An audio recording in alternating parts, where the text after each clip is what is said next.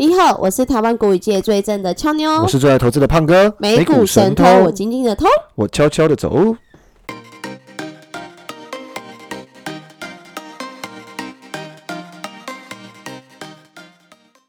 现在时间三月十七号晚上七点二十七分，欢迎俏妞相亲回来。什么相亲度假回来啦？充满着活力，约会，活力满满，约会，那个两人的小世界，去晒太阳啦。台南这几天天气都很好，一个人的照片跟一个人的线动，嗯，与摄影师的约会，与民宿老板的约会，对，与民宿老板约会。老板总是会精心准备一些惊喜，还有好了，我们废话不多说，赶快进入主题吧。这几天发生很大事情哎，昨昨天晚上啦，不是这几天。你你指的是哪一件？哦，我在讲的是股市，股市，股市，股市，股市很多件呢。昨天凌晨联总会开会啊，那我们先跟大家 update 一下昨天的美股盘后。好，那费德如预期升息，四大指数全面收红，费半强弹五个 percent。美股周三开高走高，联准会公布最新政策结果，魁为三年多首度升息。道琼和标普五百指数盘中一度震荡翻黑，随后急剧拉升。四大指数中场全数收高，道琼涨逾五百点，纳指和标普各涨三点八个 percent 和二点二个 percent，费半强弹逾五个 percent。连续两天的联邦公开市场委员会 FOMC 会议结束后。费德公布货币政策结果与经济预测，宣布将联邦基金利率目标区间上调二十五个基点至零点二五至零点五个 percent，一如市场预期，并预测今年年底基准利率升至一点九个 percent，代表今年剩余六次的 FOMC 会议都将升息，明年预期再升三次，这是费德自二零一八年十二月以来首度升息，而联准会主席鲍尔于会后记者会上暗示。最快五月宣布缩减资产负债表，将持续关注通膨上扬压力带来的风险。委员会将采取必要措施恢复价格稳定。美国经济非常强劲，足以应付货币政策的收紧。FOMC 委员会预期，二零二二年美国 GDP 增长率为二点八个 percent，低于先前预期的四个 percent。失业率预估为十三点五个 percent 不变。反映通膨状况的核心个人消费支出物价指数 PCE 自先前的二点七个 percent 上调至四点一个 percent。费德发布声明后，十年期美债利率一度升至二点二三九个 percent，是二零一九年五月以来最高。截稿前报二点一八五个 percent。经济数据部分，美国公布二月零售销售月增零点三个 percent，较一月显著放缓。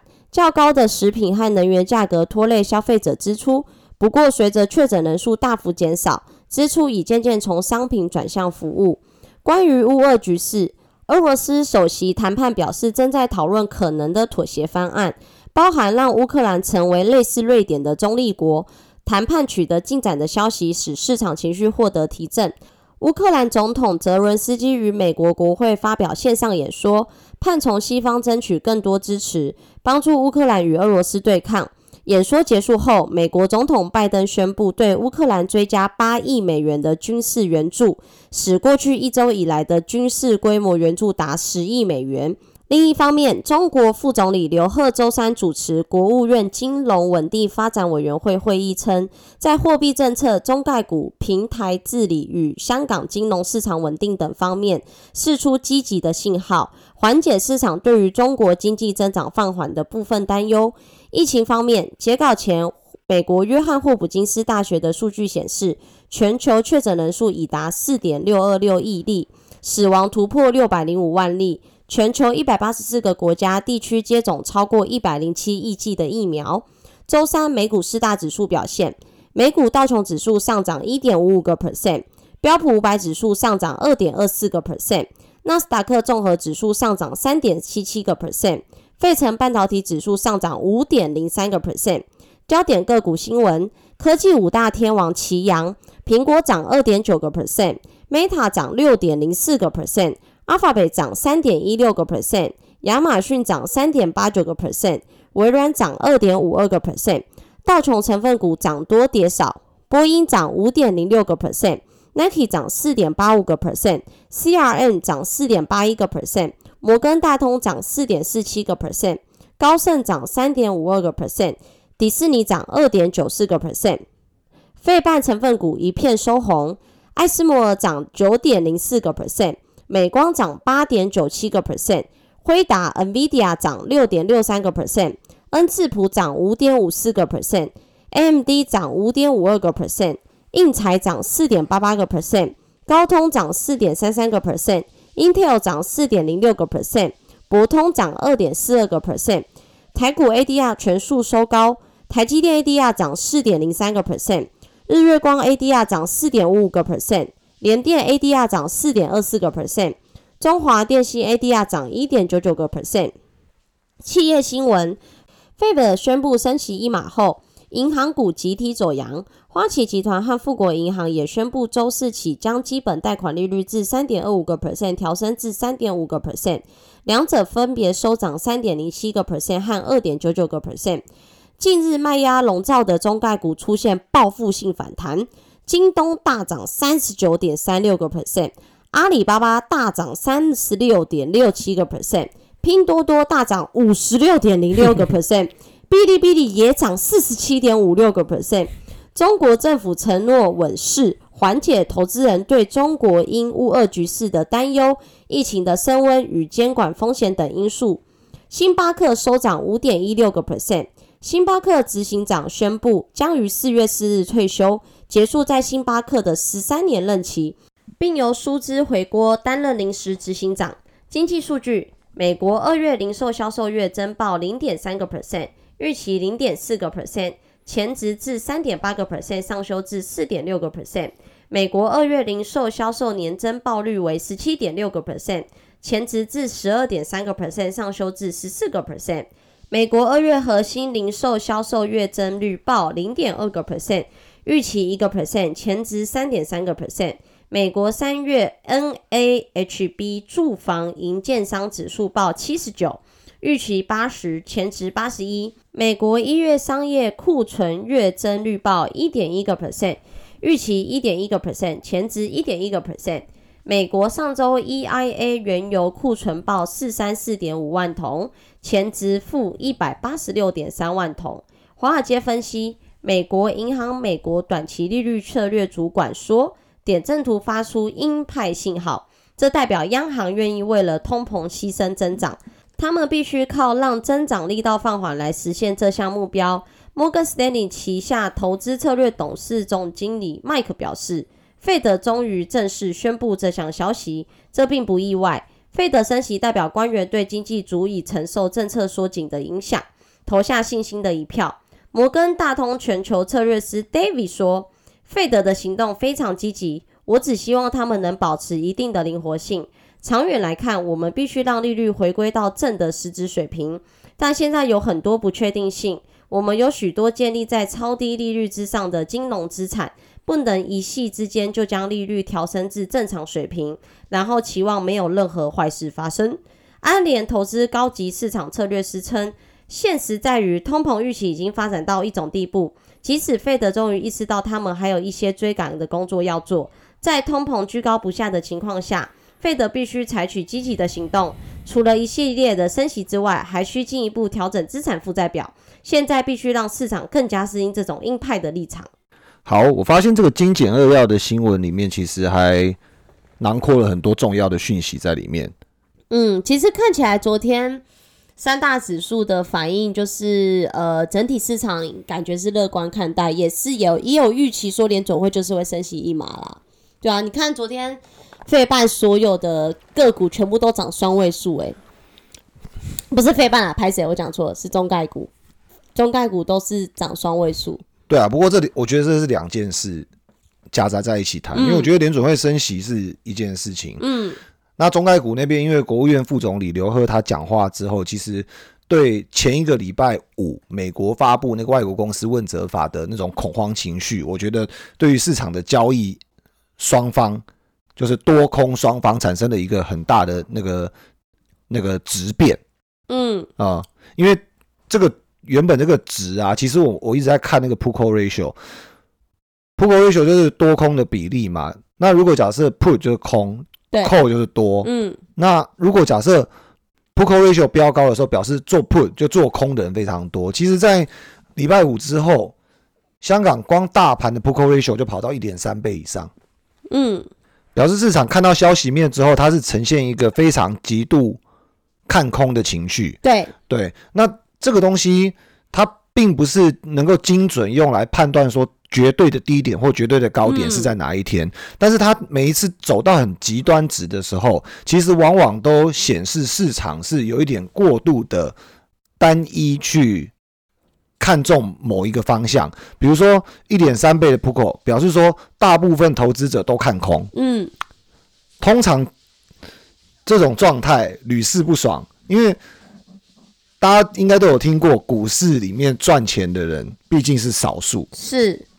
那你 put call ratio 如果大家都在 put，那如果 put 的人全部都赚钱，就是他一直空，一直跌下去，然后做 put 的人就赚钱，嗯，那就违反了股市大多数人是赔钱的，少数人赚钱的定律了嘛？嗯，逻辑上应该是只有少数人能赚钱，可是大家都往同一边挤，又呼应了巴菲特讲的“拥挤的地方不要去”。嗯，啊，我我不能说，危险，对我不能说你一定要去做扣，或者是一定要逢低买中国。可是当 put call ratio 它飙到一个很极端值的时候，比如说全部人都在看空，那通常专业有经验的老司机通常就会尽量不要去加入空方的拥挤拥挤行列。那反反过来也一样，如果假设全部人都在做扣，可能很多老司机他会选择降低自己的持仓，嗯，呃，或者是呃再观望一下，再找入一个更好的买入时机。嗯，哦，所以我觉得呃，即便是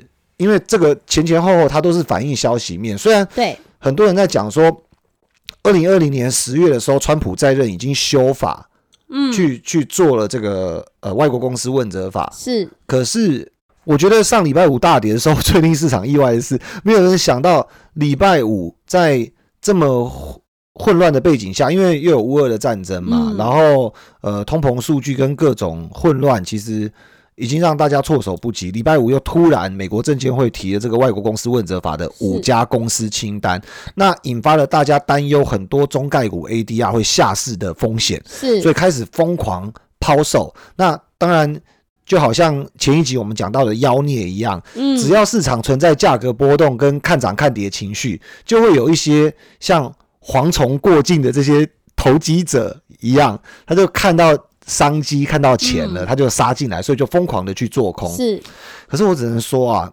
就当 p u c o ratio 到这么极端值，你也想不到说国务院副总理刘鹤他突然出来讲话，对，那产生这种质变的时候，放眼一望，我的银行账户、证券账户里面没有中概股啊，全部杀光啊。嗯，对啊，所以当它涨五趴、涨十趴、涨二十趴，你都是局外人，我我都是局外人的时候，整个压力其实在空手的人还有在放空的人身上，所以有一个呃美股那个杠杆的 ETF 代号叫 YANG，嗯，它昨天一天的跌幅跌掉了百分之六十三，而这六十三恰恰好就是跌掉十几天、二十天以来的涨幅，嗯，所以表示说，目前可能持有中国现股的人，除非是最近进场的逢低去接刀子，否则应该也还在处于套牢的状态，嗯，因为它看起来还没有明确的要 要转多，可是做空的人嗯，也没讨到好处啊。嗯，对，所以这就是我们刚刚讲的，你当看到那个 p u c o ratio 太极端的，对，或者是一些市场讯号，它呈现一个极端值，全部人做空，你不一定要去做多，对。你也不要告诉自己说我一定这时候就是最好的点位，但是，你可以至少选择不要跟别人挤在那个那个列车上，列车上。对，啊，就好就好像做那个妖孽，你怎么知道那个伦敦 LME 交易所它会把那个伦敦镍直接暂停交易？对，你就嗯。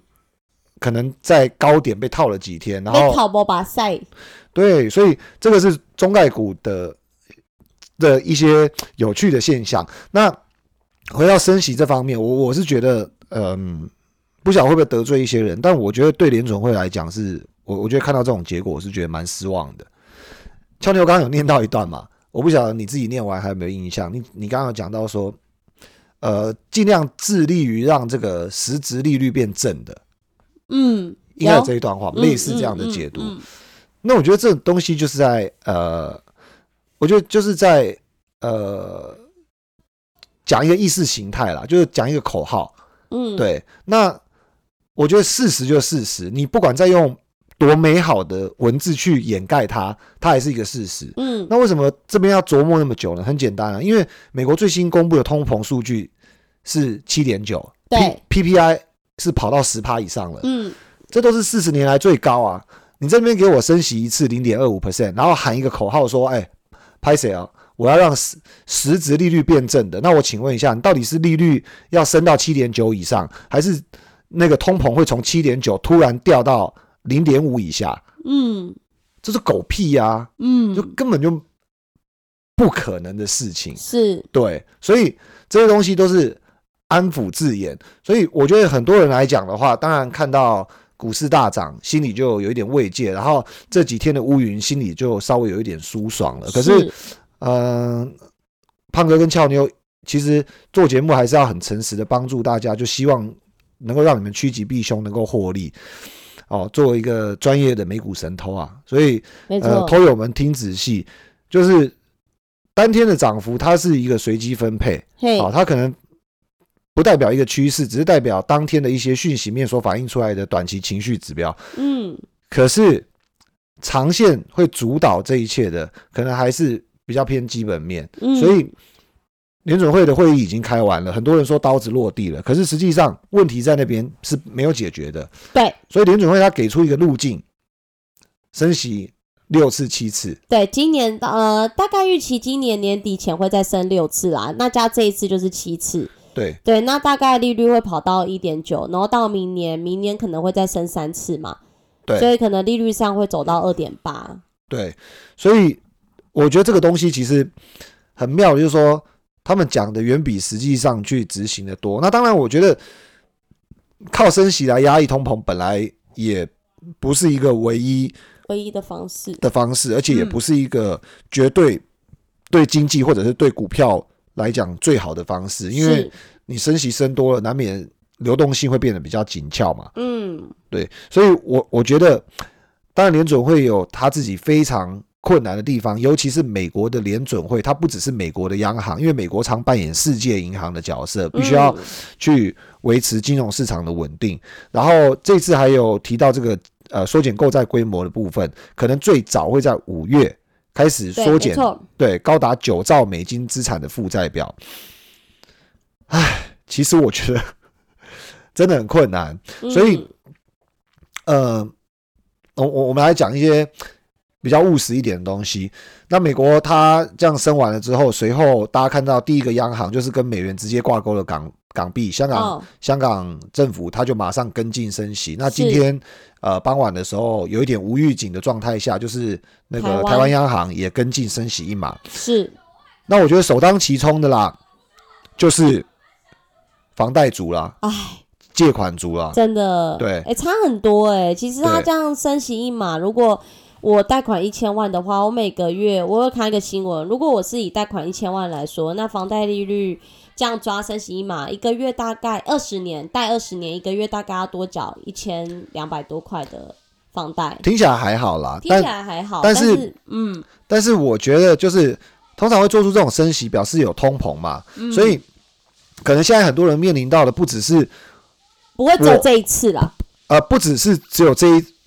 不只是只有这一次的升息，的升息，可能还有更多的升息之外，也不止面对这一个面向的压力。举个例来说，像胖哥自己开车嘛，我每天上下班都开车，嗯，我就面临一个现在的油价比去年的油价每加一次多五百块。如果假设我一个礼拜加一次，总共一个月加四次的话，我每个月要多两千块的开销，两千块再加上房贷，如果假设每一千万升息一码。我又多个一千万，东两千西一千，可口可乐妈又给我涨，没有不喝可口可乐。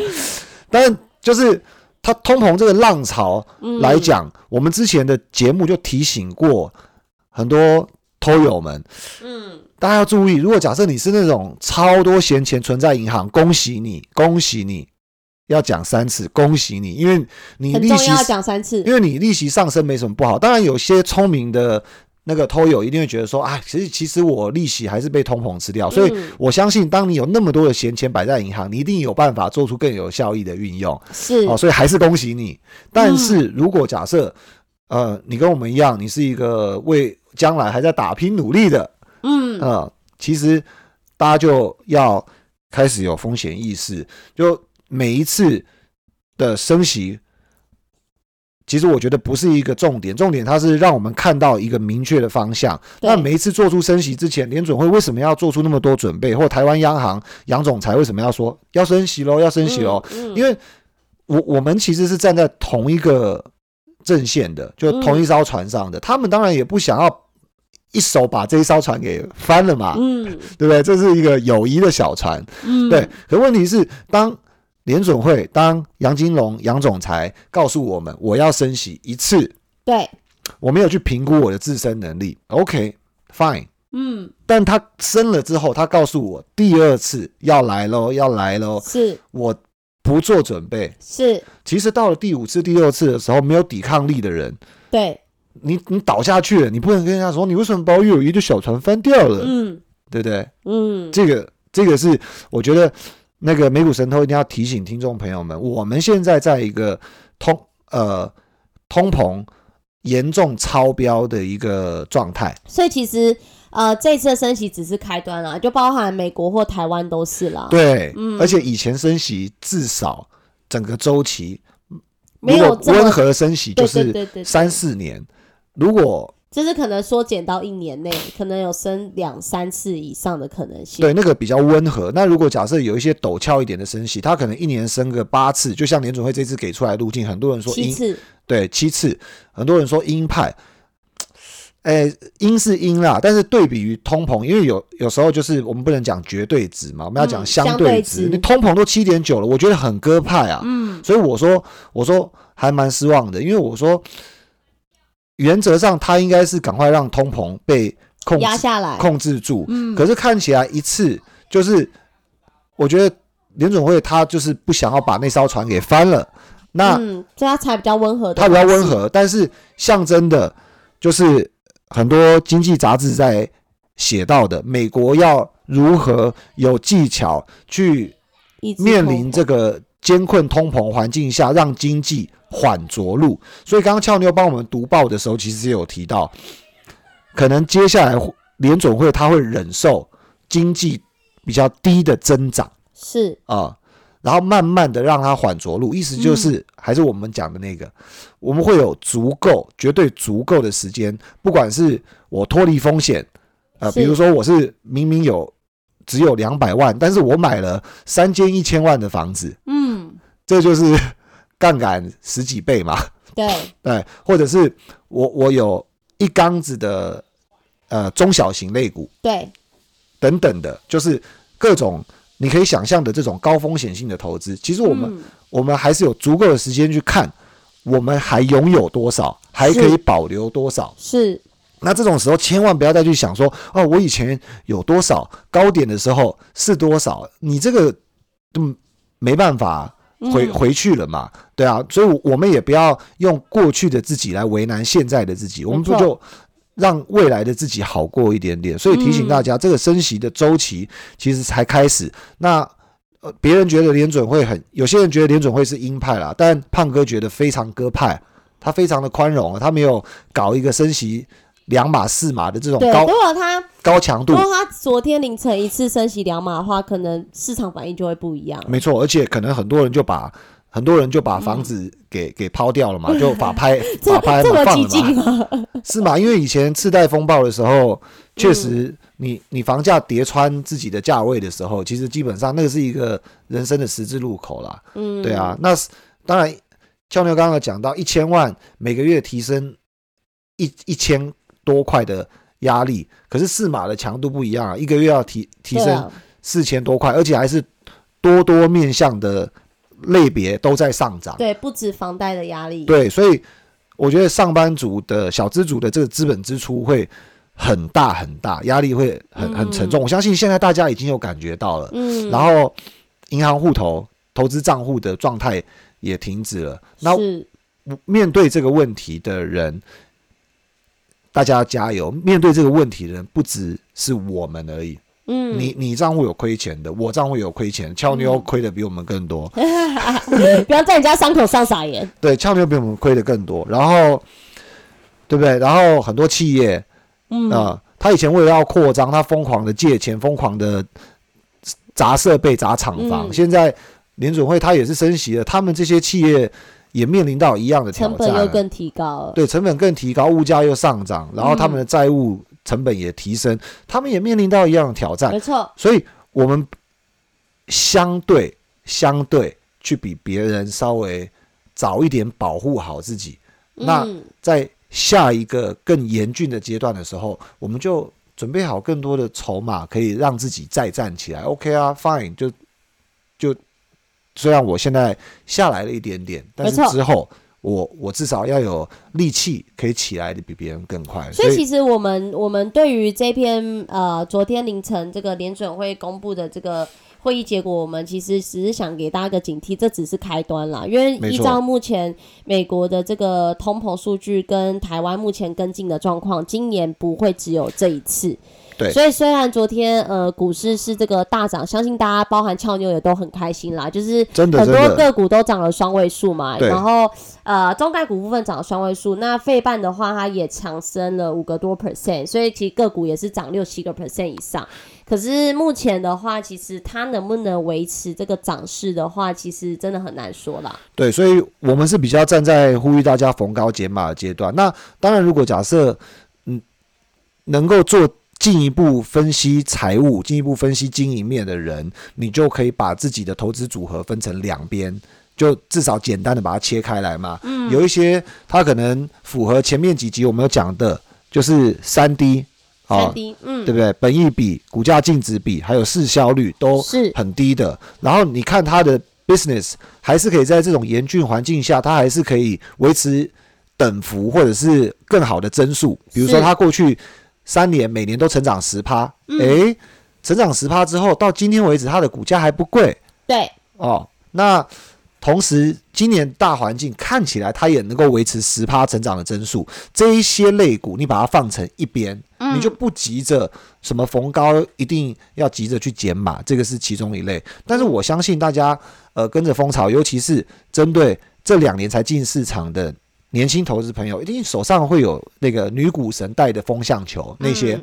啊什么 Roku 啊，什么什么什么讲白一点，就是一定会有卡住的部位啦。对那些 那些体质相对，嗯。如果你可以嗅到它其实比较没有抵抗力的，逢高就分批的去减码，释放一点流动性回来，对自己一定是好事的。OK，那插播一则快讯：三分钟前，英国央行开会，然后呃公布利率决策，预期是上升一码到零点七五 percent，之前是零点五啊。是。那符合预期，英国央行也把利息调升，所以这个上升到目前为止的话，呃，英国央行的利率是零点七五 percent，所以全球都面临一样高通膨，然后必须要升息，所以，所以大家就要知道说，这个全球化的这个货币稍微偏紧缩的这个浪潮才刚开始。没错，OK，那盘前部分的话，美股三大指数小跌，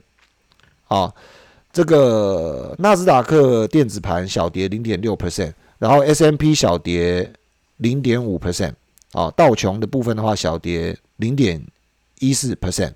这样看起来盘前是小跌的。那听众朋友可以留言给我们，就是昨天的这个行情会不会是一天行情或死猫跳？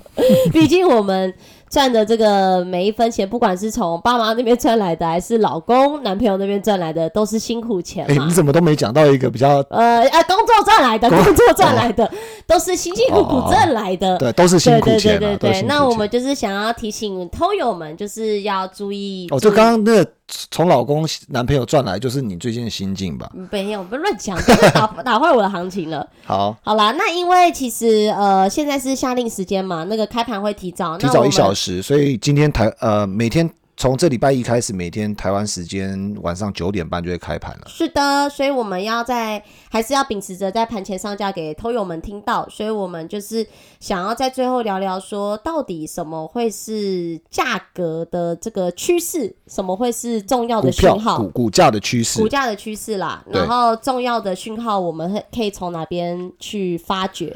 对，所以我们要从一些这个金融圈的这个高手。所有的这些精髓里面揭露一些要点，那我们追踪这些趋势要干嘛呢？当然就是要赚钱啦，是不是？其实他揭露了很多重点，但因为时间关系，我想要分享一下我自己觉得比较有感的其中一条。嗯，他写说，交易如此，人生亦是如此。追踪趋势的真谛在于其理念基础，不止与交易有关，还能套用在整体人生，从业务到个人关系都适用。要达到追踪趋势最好的效果，就是要保持正确的心态和无限的热情。成功追踪趋势的人，交易时不会带着艰苦的决心，也不会想要打造让人羡慕的成果，而是要打赢这场比赛，享受每一分每一秒。就跟专业运动选手和世界级音乐家等其他高阶的表演工作者一样，追踪趋势的人也知道，一定要维持必胜的态度才会成功。所以，简单来讲。就是要达到打赢这场比赛，然后享受比赛过程。要要达到一种超然的境界，就是不我心中其实就是没有别人的怎么讲，别人对你的价值观嘛，不用让别人称羡。其实这段话听起来好不白话，但是白话意思就是。我们在交易的过程，或者是在人生这个走跳的过程，就是要打赢这个比赛，然后要享受每一分每一秒。就就是在赛场里面的，我觉得这个意思就是判断趋势，就跟好像呃，他他有讲到嘛，运动员、艺术家等等，反正运艺术家就很专心在他自己的画作里面，嗯嗯，然后呃，篮球员，比如像 Steph Stephen Curry，他就是很很专注在。enjoy 自己的比赛，比赛他的三分球，然后要维持必胜的态度才会成功。对，那找到这个股票交易趋势，就其实他的意思是，应该是说，不关别人怎么看你，对，是你自己要去赢自己的比赛，然后你专注去为了赢比赛去追求这个成功。我这样讲对吗？乔牛。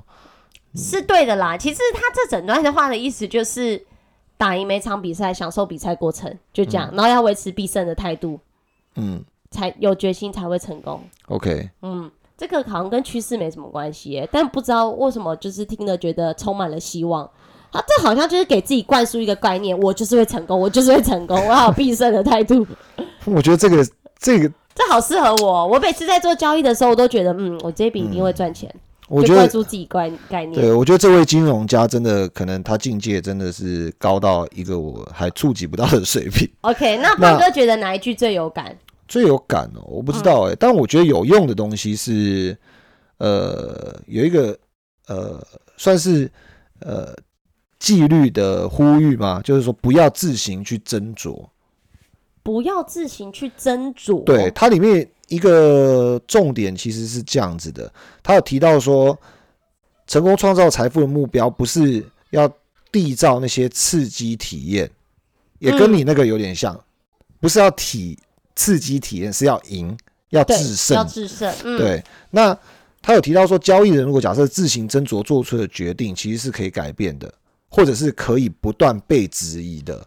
所以这些自行依照感觉做出来的决定，其实比较会带有个人偏见，因为你会改来改去嘛。你可能今天这样想，然后明天哦被质疑或怎么样，或者是你你今天心情不一样，你就改变了。所以这些东西一定它会带有一些个人偏见。所以用直觉交易的话，其实这位专家提到没有看过长期成功的记录。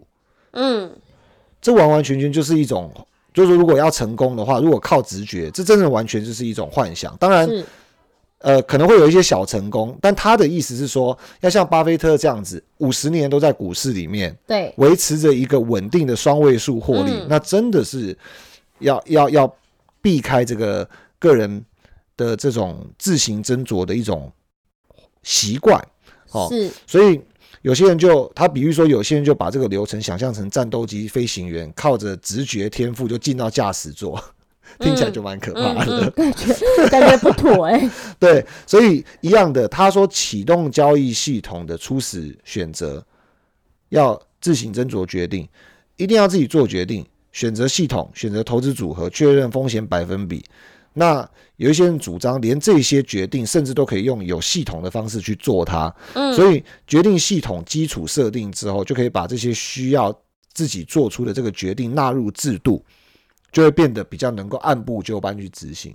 简单来讲，就是要用很多的标准流程框架。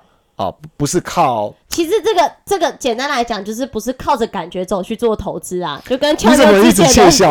因为我觉得这段话是是胖哥特地要讲给我听的。没有没有没有，就是刚好刚好。其实他的意思，我自己的解读意思就是，你每一笔的投资，并不是要，并不是靠着感觉走，你一定要有一些的这个。这个一些的呃选择，比如说你要去选择投资组合，确认自己的风险百分比之后，才去做出的决定。那他有讲到说靠着感觉走，他没有看过长期成功的记录。Yes，我就是其中一个接近。好，那呃，我们我们赶快跳开这个话题哦，有点尴尬。我我我我觉得还有另外一个，我觉得蛮 touching 的，嗯，就是呃，他有提到一个关于找到趋势的一个铁律，其实因为。趋势看起来就是好像听呃不是看起来听起来好像就是一个很抽象永恒而存在，就是那种你好像永远看它，它就是永远去存在的。可是这个铁律刚好就 against 这样的想法，因为他提到变动就是人生。没错，人生就是一直在变动。对，这听起来超简单的，跟日出日落一样。那我想先讲谁提出这个理念。这个理念的这个作者啊，其实是一个非常有名的华尔街投资人，叫 John Henry。John Henry 啊，其实非常有名。他出生于一九四九年美国伊利诺州。然后啊，他其实是一个蛮沉溺摇滚乐，而且只有大学肄业。哦，那一九一九八一年的时候，他在加州建立以自己命名的一个公司。在一九九五年巴林银行破产的时候，他其实曾经是一个巴林的对手之一。那反正总而言之，那个时候其实股市是螺旋式下跌。那那个时候巴林要破产前，其实基本上他就是应该是呃采取做空的一个状况，去取得巴林银行亏损的那个利润。那那个时候。纳斯达克螺旋式下跌，其实 John Henry 的资金反而逆势增值了百分之四十。第一次他管理的资产账户价值只有一万六千美金，但是那个时候的一万六千美金比现在大很多。嗯，那二零一八年的时候，其他管理的资产已经高达二十亿美元。哇！而且他是一个拥有那个英超利物浦俱乐部，还有波士顿红袜队。二零一八年的时候，拥有这两个球队的。男人呐，好，所以呃，我想这个应该可以足够说服大家，就是他的一些战绩，哦，那当然他也有一些呃失败的预测，这是非常正常的。可是总而言之呢，他提出这个人生都在变动的一个理论啊，其实在讲说，很多人有很多很厉害的指标可以去抓到趋势，但是市场就是一直在变啊，对不对？所以，所以其实。这个人生在变动，这个特质其实是很正常的。所以有些人看似都买买股票买很贵，可是他老是很顺利，都在赚钱。对对，那有些人他感觉都卖在低点，哎，奇怪，他老是也很顺利在赚钱，这是为什么呢？哦，这就是 John Henry 他提出这个理论的一个非常值得思考。我觉得听众朋友们也可以思考完之后，如果假设有一些新的，也可以欢迎留言给我们去做一些探讨。好，那。当然，他也举了相反的例子。他说，有一些人啊很厉害，他看起来每一次都是买低卖高，买低卖高，买低卖高。对，奇怪的却是最后这种人会破产。对，这是非常呃极端的两种，我觉得值得探讨。诶，明明我们今天要讲的主题是追踪趋势，可是 John Henry 他就提出一个这种非常有暴力冲突感的这个理论。他就说，追踪趋势其实不只是追踪过去的趋势记录。好，比如说有一些策略啊啊，怎么样稳定表现一百多年啊？有呃那个五千六百个华尔街交易员都在使用啊，等等，叭叭叭，哎，这个就是解释说为什么去追踪这个趋势。可是其实这里面就包含了行为偏差，包含市场摩擦。哦，那我觉得他想传达就是说，其实永远就是有不同的风向有不同的中央银行、政府的干预，各种货币政策。情绪。对，所以我觉得刚好一开始的时候，俏妞有跟我们读报的时候，有聊到那个这几天反反复复的中国股市，其实玩死很多人。你是做空也不对的，你做做做多也是不对的，就看起来它没有一个正确的规律可以依循，所以他的鼓励就是人生都在变动，不用被什么指标。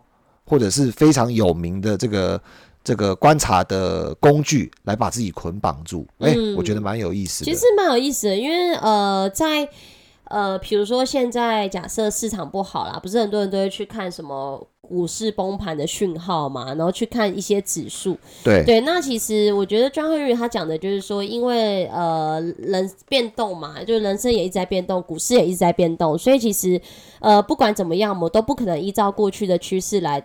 判断未来的市场怎么走嘛？对对，所以他才会讲到说，刚刚胖哥讲的，就是明明很多人都是买在低点卖在高点，但是玩玩一玩，他却又破产了，也不知道是为什么。对，但是这个其实蛮有趣的理论啊，因为正常我做市场就是看趋势啊，像对，就蛮有趣的。对，像我自己也觉得很讽刺，你你把那个呃不不管是中国的什么，比如说恒生指数啊 A。还是那个金呃，China Index 就是那个中国金融金金融指数，金融指数，China China Index，或者是比如什么恒生科技指数，反正只要跟香港、中国有关的，反正你看到，然后你懂技术分析，你就知道它是趋势向下。然后你回想上礼拜五那些讯息面的交易者，他会举证跟你讲说，呃，香港啊。怎么样？怎么样？这个交易所怎么不复存在？然后中美的关系怎么样？然后问责法什么什么的，最后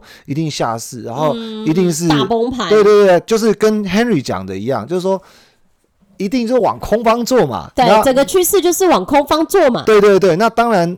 做空中国 ETF 就跟一开始胖哥跟听众朋友们分享，我观察到有一个三倍做空中国的 YANG，对，它就好像致富密码，是。你你只要在上面攀爬，感觉哇，很快的十几天，是。你的资产可以快速的翻一倍，自然大家就想象，喂，我依循的这些指标，这个理论，我我可以翻两倍，我可以翻三倍，马上我可以退休了。对不起，一天的跌幅。殊不知刘鹤蹦出来了。对，你不殊不知中国国务院副总理刘鹤，他只是讲一个，感觉好像对讲了一段话，就就就如此而已。而且他到底跟美国谈过没有？问责法也不是什么什么谱，也没没看什么合约嘛，对不对？你看趋势马上被打乱，但趋势马上就就就被打乱了，所以就觉得蛮蛮讽刺的。就是过去几天有多少人依循着很多很多的这种。